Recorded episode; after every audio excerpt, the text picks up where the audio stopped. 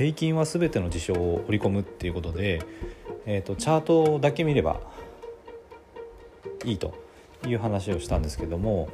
今度はそのチャートの見方に関するのが6つ目のところですね。トレンドは明確な転換シグナルが発生するまで継続する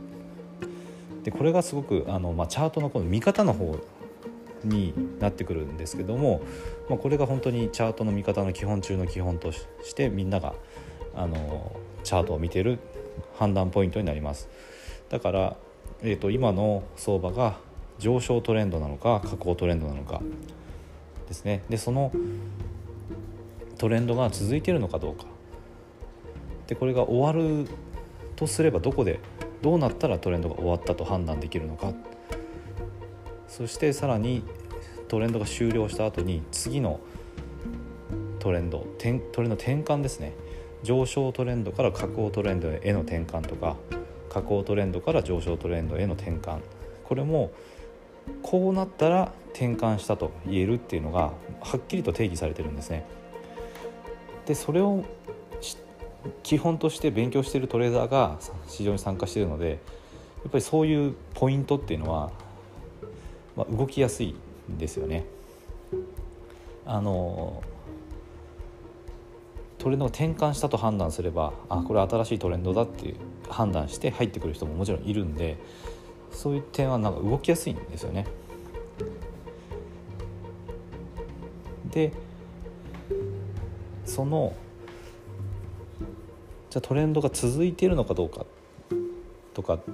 どうなったら終わるのか。でこの辺がちょっと音声では難しいところがどうしてもあるんですけど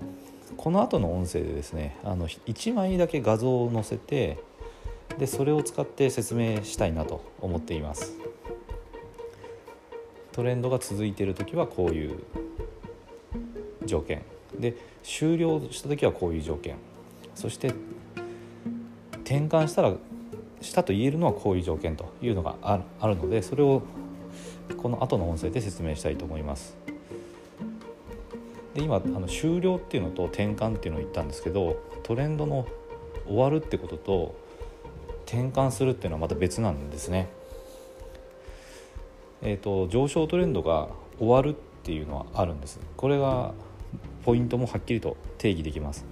で終わったら終わったらじゃあそれって下降トレンドなのかっていうとこれは違うんですね。上昇トレンドが終わった後にあの下降トレンドになる場合ももちろんあります。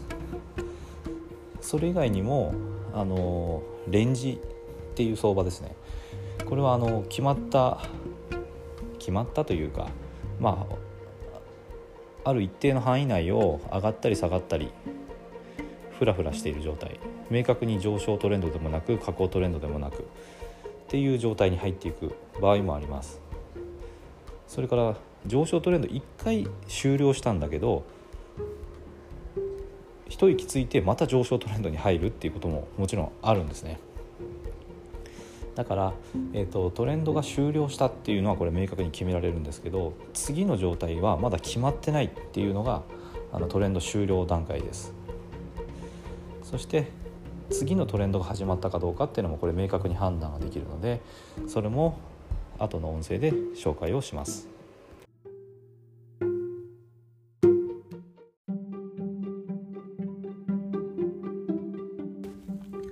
今回も最後まで聞いていただいてどうもありがとうございます。チャンネルの説明ページに私がどんな人間なのかを知ってもらえる1分半ほどで読める簡易プロフィールのリンクを貼っています。公式 LINE のリンクも貼ってあります。こちらでは相談も受け付けていますので是非登録してください。サラリーマンが最速で経済的自由を得るには FX と不動産投資を組み合わせるのが最適と考えて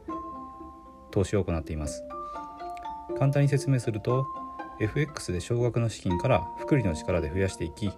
ある程度の資金ができたらその資金を使って不動産を良い条件で購入していくという作戦です。私が実際の経験から得た不動産投資と FX に関する役立つ情報を配信していきますこの配信がいいなと思ったら是非いいねやフォローをお願いしますではまた次の放送でお会いしましょう。